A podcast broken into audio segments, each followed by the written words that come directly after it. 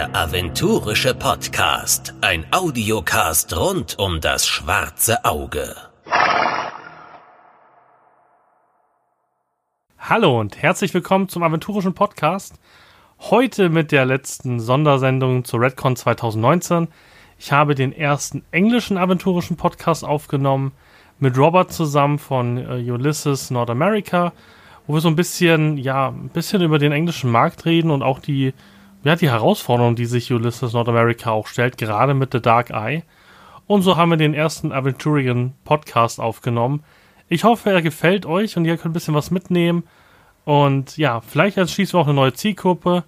Und so begrüße ich dann auch alle englischen Zuschauer und Zuhörer gleich im Podcast. Welcome to the first Aventurian podcast in English. Thank you. I'm honored to be here. I was really looking forward to this. I enjoy your podcast, although obviously by not speaking German, it's a little bit of a challenge. But uh, I, I have been able to figure out bits and pieces in various podcasts, and I also thank you for speaking so highly of me and and at least one of them. I think your very first one. I think so. Yeah. Yeah. So thank you. I'm happy to be here.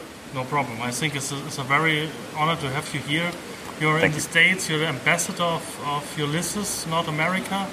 You are, yeah, um, not, not not so many months, I think. And sorry for the English people for my bad English. It's, I'm not, yeah, not it's not in my everyday podcasting style to podcast in English. Hopefully you understand anything.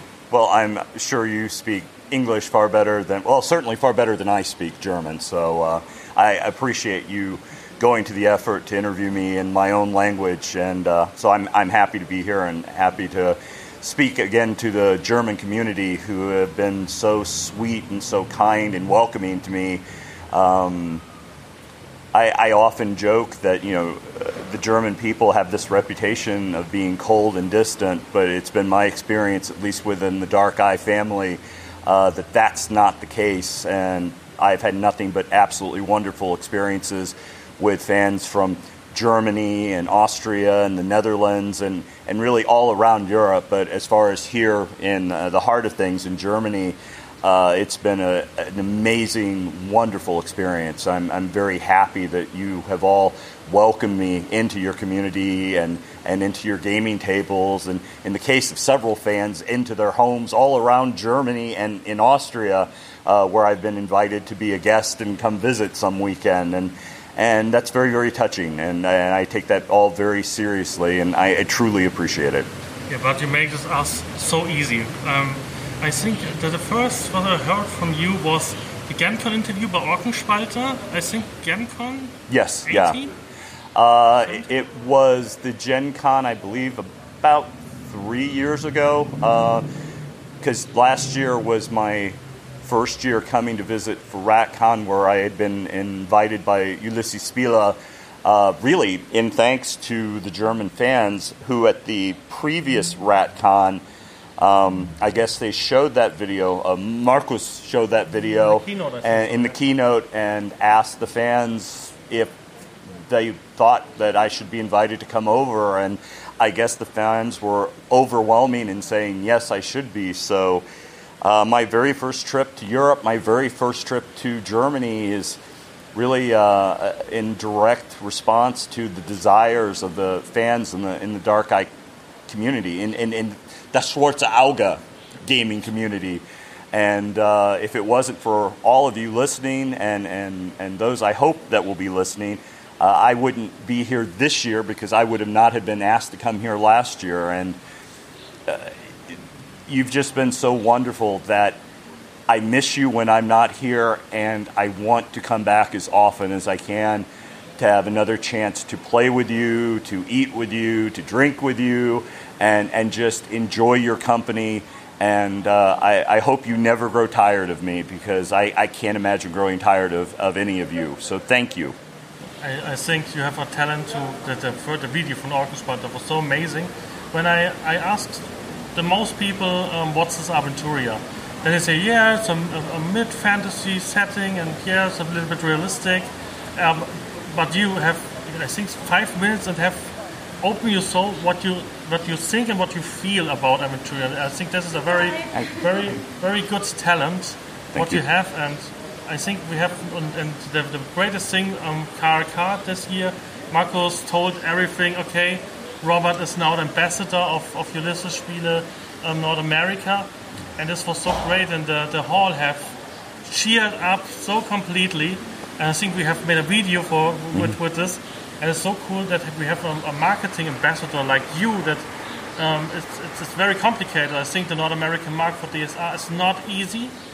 Um, it's, you have Dungeons and Dragons, you have Critical Role, you have so many big players in the market. But I think you have the, the, the, the possibility to make some of these guys to say, hey, you want a big backstory, you want more of this. Hey, come to the Dark Eye.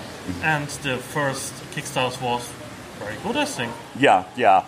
Uh, the first Kickstarter was well. All of the Kickstarters have been successful, including the most recent, which is for uh, Aventuria Magic, which we are calling the Magic of Aventuria, and uh, I, I think we would have liked it to have been even more successful, but be, because of the the time delay, which was unfortunate and and pretty much beyond a lot of people's control for, for various reasons that uh, I won't go into here for time and, and, and other concerns.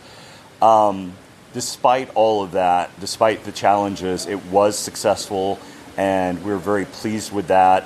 And more so, uh, the reaction that we've had to games that Tayo and who uh, works as w- organizing and heading the uh, translations for uh, Magic of Aventuria, as well as future products, and, and we do have several future products in the line. Uh, one of which I will be able to mention. Others at this point in time, I won't.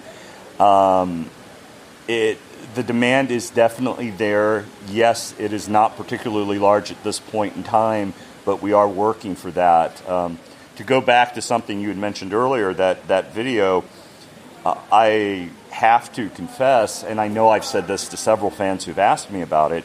Gen Con is a very big convention for me traditionally, and it usually requires a great deal of time and preparation. Uh, I often have guests coming to stay with me for the convention, so of course I want to make sure my home is as nice and welcoming to them as it can possibly be. I also have various work commitments, and because of the time required to participate at Gen Con, it means that I have to put some extra effort in honoring my duties and commitments prior to the convention. So it's a very tiresome time in, a, in physically for me, and a very and can sometimes be stressful. But uh, it's always something I look forward to. And of course, by the time I was interviewed by Orkenspalter, uh, and they asked if I would have a moment to talk to them, I was very, very, very tired. I, I don't think I was thinking clearly, but as always is the case, I tried to be as honest and truthful uh, as possible. And if it's something I'm very passionate about, which in this case, uh, Das Schwarze Auge, the, the dark eye, as we call it in, in English, um, you know, I just kind of let flow what I thought. Uh, in retrospect, I wish I had been more eloquent. I wish I had been able to better express myself, and, and that is a true, genuine belief. Uh, as someone who has at various times in his life made a career in broadcasting, uh, but going into that, my thought was, you know, I talked to them for a couple minutes. They would listen to the video, watch the video. Hopefully, in that two to four minutes time frame, they would find 15 to 30 seconds of useful material that they would edit into a much longer video about the Gen Con experience, and that would be that, and nothing more would happen. And while that did happen to a degree in the sense that a little bit more than 30 minutes of me was used in that compilation video, I guess when they showed it to Marcus, um, he was apparently so touched and so moved by what I said that he, I guess, insisted that they not edit it and release a unedited original version of that and then to have that done and have the reaction from that which was very surprising. And then to have that amplified at ratcon i guess three years ago now when it was shown during the keynote um, it's i must confess at times a little overwhelming but it's been absolutely wonderful how gracious and welcoming the fans here in Europe and in Germany have been to me on a very personal level. Uh, I could have never have envisioned this. I could never have planned it, and I hope that I do right by all the people who have been so warm and wonderful and gracious to me. And I, I take that that love and affection from all of you very, very seriously, and it's it's not something I uh, I think light about, and and I hope I always do right by all of you, and that's why I try to be as approachable as possible, despite occasionally having commitments where I have to be here or talk to this person or do this thing, especially when I travel to uh, Germany for RatCon. Um, I try to be as available to anyone that wants to talk to me, no matter how fluent they are in English or how challenging my native tongue might be to them. Uh, I am here for the fans just as the, the, German and European fans have been here for me for over a couple years now. So, my thank you again, again to you all. And when we are by thank you, how we can help you and the US market to to make more? I think it's very difficult to say, okay, we have two books or, or three books, and yeah, we have it here, and the US colleagues see, okay, well, they have 20 books or something else. Um, what what, can can, you, can we help? It's, it's good to make a, a podcast and make it in English. Can I help you with this, or should we more translate it in the in the scriptorium in English? What what will help to make the, the, the US fans more comfortable to to play with us? Well, I, I think there are a lot of things the uh, the European community can do, and and some of it is already being done. One of the big things is reaching out and communicating with the English speaking fans, whether it's on a forum uh, dedicated to the Dark Eye or Aventuria, whether it's on examples on, on, groups in English. Would you say, okay, well, well, we there, need the German people that can speak English and can help? Well, there's the official Dark Eye page on Facebook, as well as an English language Aventuria fan forum. On both forums, there are several German speaking players and some from the Netherlands uh, that I know of in particular who are on those forums and particularly in the fan forum will answer questions from native English speaking players about things in future books. Uh, for example, someone wanting to play a witch asking more about witch archetypes or spells or things of that, which while there isn't a lot of that in Magic of Aventuria Volume 1, I do believe in the second volume there is more information more, on witches, yeah. which, of course, as players here in Europe and in Germany, you already have those books, so you're able to say, oh, yeah, there's this spell or there's this archetype. Uh, same thing with Works of the Gods, which is, I, I think, no secret that is one of our next projects to release in English uh, once we have shipped uh, the Aventuria card game into the Black Boar expansion and the Magic of Aventuria book and accessories from that Kickstarter. Uh, that that's one of the next ones we're going to be working on. Uh, your access to the copious amount of books available in German and being able to answer those questions that's that's one thing that goes a big way both of helping American players uh, on a personal level to have an easier time playing the game and making the game and the characters more personal to them.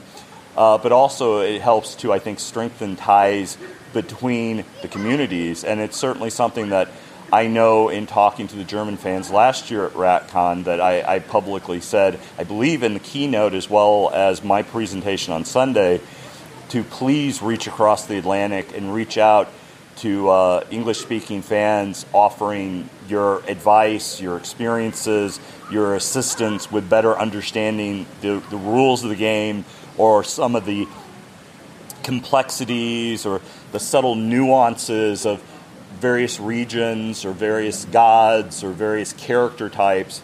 And I've also tried to encourage the players in America to reach out online and ask the German players do you know something about this, or can you help me with this, or what book has this information in it? So they at least have a, a starting point. And I, I think that in and of itself is a big thing that will help. Obviously, German players who can take aspects of things like the scriptorium and other online resources that German players have and take advantage of within their fan community, uh, making some of those things available in English is certainly a thing that helps. And also, you, uh, we need more podcasts in, in English, and that's something that some of us are looking into to doing ourselves. But to have the native German speakers taking the time to occasionally do podcasts in English to share information, um, even if it's just you know five minutes in a 15 minute podcast or 10 minutes in a 30 minute podcast where they have a segment in English talking about something just for the English speaking players. Then I think that's beneficial to both because now the English speakers are listening to the German podcast, even if it's just to hear that five or 10 minutes in English and that's more uh, a wider market for those of you who do podcast in Germany for Aventuria, or you know who just do role playing uh, podcast in German. To have that, hey, we're going to talk about the American gaming scene, the American gaming community. Uh, I think that offers a new audience to you but it also is another resource for American players until we can get things a little bit more established and start reciprocating back to you, um, talking about things in our podcast. And maybe it ends up to people that do an English podcast having a German guest on to talk about the German gaming scene or the dark eye community in, in Germany or in Austria or in the Netherlands, where the Dutch version of the Dark Eye is coming out, which I know will please several uh, people, you know, native Dutch speakers, uh, to have that game in their own language. And, and I'm very happy to say that I'm probably the first American fan who has the core rule book not only in English but in German and now in Dutch. So um, that's something very exciting. And I like the idea of building bridges internationally through our love of this game and this world. Uh, I know I mentioned in that original video that there are people that, you know, that try to tear us apart and separate us. Uh, and to elaborate on that, you know, there are people that profit from that. Either they profit in power, they profit in money, they profit in, in, in whatever uh, in doing that. And if we, as players who love Aventuria, who love Dark Eye, are willing to reach across the Atlantic, reach across continents, reach across Europe, and we may differ on this and we may not agree on that, but we all love this game, we all love playing it. Well, that gives us a starting point for communication and for building bridges between us as, as a people. And I see that as being a good thing because there's no force in that. It's it's virtue of one human being reaching out from from uh, their pack, their tribe, to someone from another pack and another tribe, and we share this commonality. That's something we can build on, and and that might seem all rainbows and unicorn and roses, and I don't mean it to be. I'm actually a very pragmatic, uh, rational, logical kind of person, but I think going forth with a certain sense of virtue and putting yourself out there honestly with, with a certain degree of honor.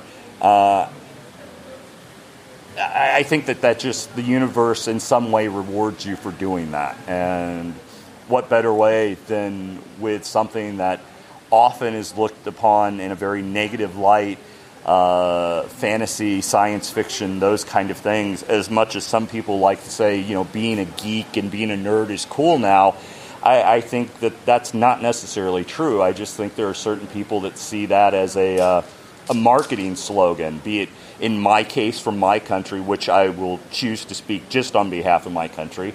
You know, Hollywood profits from that, uh, but you know, just because the cool kids have found out, hey, we can get money out of the nerds and the geeks uh, doesn't necessarily mean that we're the cool kids now or are going to be invited we to the cool, cool parties. Well, we've always been the cool kids, but it's it's not been because they thought we were cool. It's we because yeah, we found something we enjoyed that that brought something good to our lives and was a way of us to interact and communicate and socialize with our friends.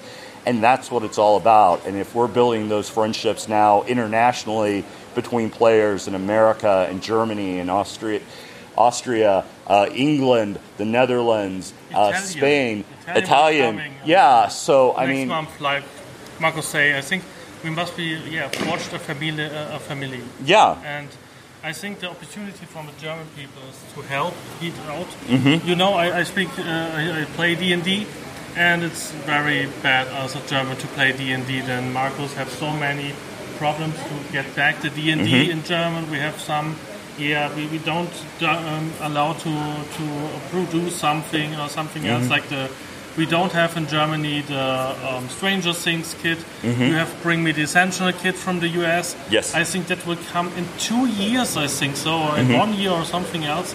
And I feel your pain in, in the US for DSA. I feel it here for, for Dungeons and Dragons. yeah, And I think uh, the opportunity of the community, and hopefully from my listeners, is to help you out. And Mm-hmm. I think we should make monthly, Mm-hmm. two monthly, a very own US podcast for the for for, for you guys in, in the US, and hopefully they yeah, enjoy it to hear more about Aventuria well, I. have at the moment. I, I know I would be more than happy to trade American Dungeons and Dragons books for German Dark Eye books. So, uh, and I'm pretty sure I'm probably not the only one that feels that way, even though reading uh, the German books takes a lot of work and a lot of effort. But uh, the German books that have not been released here are there's so many of them that are so potentially useful for us as players and the artwork and, and other aspects of the books are just so beautiful that despite the language barrier it's still worthwhile to invest in, in certain books uh, especially considering even with our future goals for production as far as the number of books and products released in the course of the year uh, we've still got a long way to go.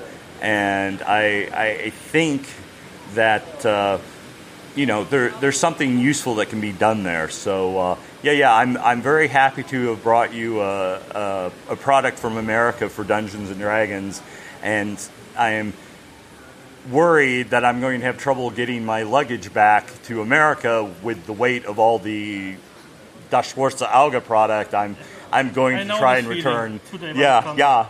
So that again, that's a, another universal thing that, that we share as, as fans of, of the Dark Eye. Uh, coming to a convention, buying a lot of product, and okay, how do I get this back on the train or the plane in my luggage uh, to return home with it? So, uh, like I said, I, I, I think when we start looking at it, we'll find that we have a lot more in common than we do to to separate us. So I, I look forward to, to that. I think we, we should do this as a as a goal for 2020 Mm-hmm. that we, we come often together and, and make our, our episode for the US guys. I think it's, it's very interesting to, to have this this guys hearing and, and the problem they say okay we want this a, a little bit complicated I think is when, when we have our like uh, Aventur, Magic of Aventuria 2 when we have something the Hexenkrallen uh, Right. for example it is recommended by you and Tayo that we give him a translated version of the rule, or is in the US uh, that you say we want to make the rules by by ourselves, or is it okay when we translated it? Uh, I, I, I think, well, at least with most of the American fans that I've met, they want to know how it's done in Germany. They, they want to honor the, the source of the game, which means they want to play by the rules as they exist. Uh, they want to know the pronunciations, which which is always interesting. That yes, we want to pronounce character names or the names of the twelve the way the Germans do, but the fact that in my personal experience, having been here twice, there's no consensus amongst the German speaking community how everybody's names or every different place is pronounced. Uh, it makes for a bit of a challenge, but I, I think that that's a, a fun challenge. So, no, I, I don't think we want to do our own interpretation of the game or our own interpretation of the rules. Obviously, you will have some game masters who modify something for their group, and that's true of all role-playing games. Own Aventuria of, of my side. My Aventuria is different to your Aventuria. Yeah. That's complete normal. Yeah, but the uh, the the basic rules of the game, you know, rolling the three dice, rolling low, uh, adding your, your bonuses to your from your abilities and how many points you have in, in a certain ability. Yeah, that's all the same, Okay. and, and we want to keep that the same. So, yeah, if you're someone asks you, hey, someone told me. Uh, in in the compendium two, there's this like rogues rule or ability for assassination or something, and that it's really cool in game if you're successful at it. But I don't know how it works.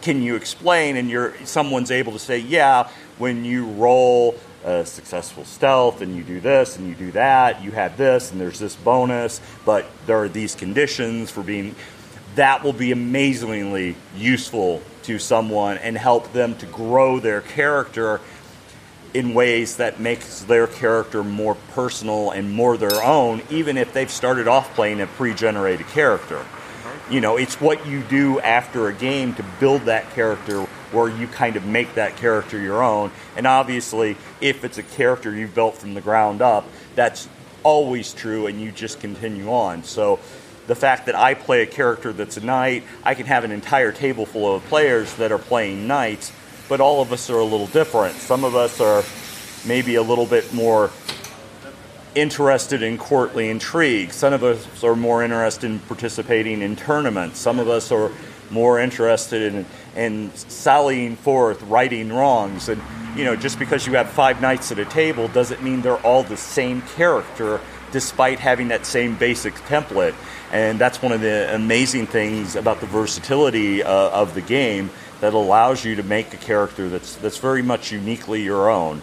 Um, so, yeah, we if you're if you're doing something to help us, we, we want to know, we want it to be as true to the source. We don't want to just make something up ourselves, and and I only see that ever happening when we have no other choice, which would be an example would be like our living Aventuria, which has absolutely no effect into the grand scheme of things with the game because obviously we are years behind what's going on in Germany, both on product release and, and I would argue also the timeline in, in our world of Aventuria.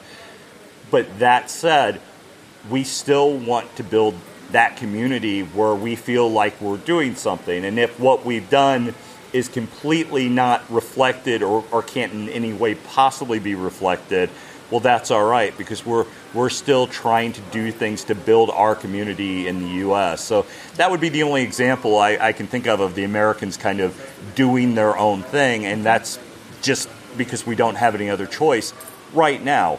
In the future, who knows? Maybe as our uh, two sides of the Atlantic build closer bridges together, maybe one day we will have enough of a presence of, of American and English speaking players in Germany attending event, conventions like RatCon or, or Kaiserau that we might in some small way help contribute to the, to the world that we all share.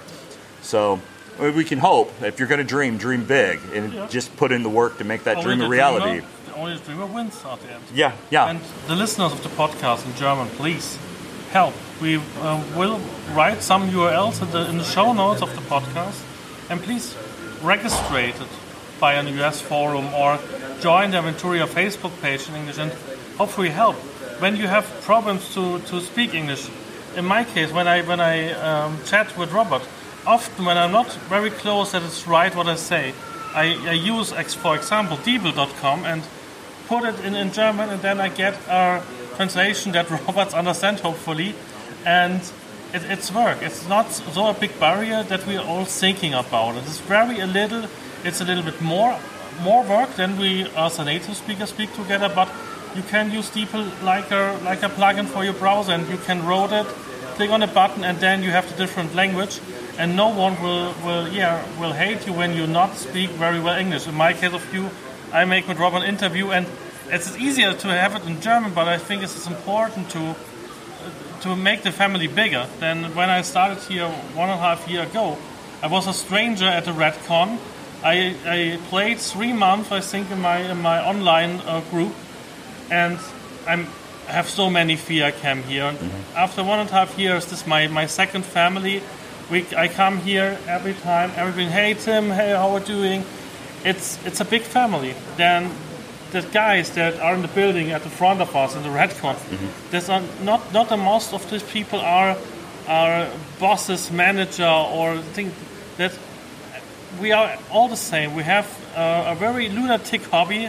At the at the age in the teenage, we we was not the the best sportlers or everything. We we have read books, we have make things, and we are amazed by a fantasy setting, and that's bind us together. And I think that's very important. That yeah, guys like me or or the other I can, we must be help you with with your quest. I think so, so Robert. Well, yeah, and, and obviously, you know, we can use Bing Translate or some other software to translate things in, in German as well. So that goes back to you. And, and obviously, there are some Americans who, who know some German. Uh, obviously, you know, wie geht's? Was gibt's du Neues? Ich bin Robert. Uh, guten Tag, guten Abend. Uh, you know, I, I know a little bit of German. I would probably know more German if I would have had use of what little language I learned over 30 years ago uh, to practice and get better at the language. And also, it would probably help if I wasn't busy writing notes about my D&D campaign in German class with some of my colleagues who were in my gaming group in, in that class. Uh, of course, we were writing it in the dwarven script from the Lord of the Rings books. That way, if a teacher stole our notes, they wouldn't be able to read it. And we had very important gaming discussions going on, both in character as well as about the game itself. So, uh, role playing games took priority in German class, and, and now that's come around to, to bite me on the posterior all these years later in ways I couldn't even possibly have imagined then. So, uh, my, my apologies for not being better at um, uh, speaking in German, uh, but I appreciate all the effort you and other fans have taken to speak to me in my native tongue, and I hope over time I will improve in my ability to communicate with you in yours out of out of respect to you for the respect you've shown me, but also out of the deep affection I feel for you for the deep affection you've shown me. So thank you very much. Thank you, Robert. We're, we're running out of time. I have a busy schedule, and I yeah, I'm so sorry. I hope we can make it online again. I Uh, think we, definitely. We, we should do it in uh, in September when, when you have time. We should make it. I think repeatedly that you have it by you friends, and my promise to the US colleagues, I will when I get back uh, the night, uh, the next morning at Monday, I create some in, in some forums and mhm. Facebook groups. You say me, I create a, a, uh, uh, a nickname, Mr. Turkleton, and then when you have any questions, I will be do my best to help you out or find the people that you can help you, or we can see when it's when it looks fine. Right. We make an online round. That- I'm, I'm, I'm not need so many sleep. Okay. Well, I'm we can make it in the night. Well, I'm sure despite the time difference, we can find some way if we plan ahead to make it happen. And obviously, my colleague in the U.S., uh, Tayo, who who ran most of the games at Origin and uh, Gen Con this year, which uh, is something we, we should talk about as a as a native German speaker. Uh, he will be able to um, uh, speak to your listeners both in German as well as in English. So uh, certainly want to, to bring him into this as his time permits. And it, it's something that we can rotate on and off with. So even if it's just a few minutes from a podcast where uh, we kind of tell you what's going on uh, in German or in English, uh, just to keep the German players and the German community abreast of what's going on over there, and, and you can let us know what's going on over here. We'll just keep that information going back and forth across the Atlantic, and uh, hopefully build on on the successes and uh, the great fun we've had uh, these past two years. So that's that's my hope for the immediate future. Very good. Thank you, Robert. You're very Have a- welcome. have a nice flight. Thank you very much. I appreciate it. Abos will be with you. Uh, I hope so. and uh, to all of you uh, in Germany and Austria and Europe, everyone listening to this, thank you from the bottom of my heart for being so welcoming to me. I miss you dearly when I'm not around. I look forward to coming back to see you. It's not just anyone. I would travel over 16 hours round trip and then endure the adventures of traveling on German trains for just anybody. So you are a special group of fans and a special group of people, and I thank you. And I look forward to seeing you again soon.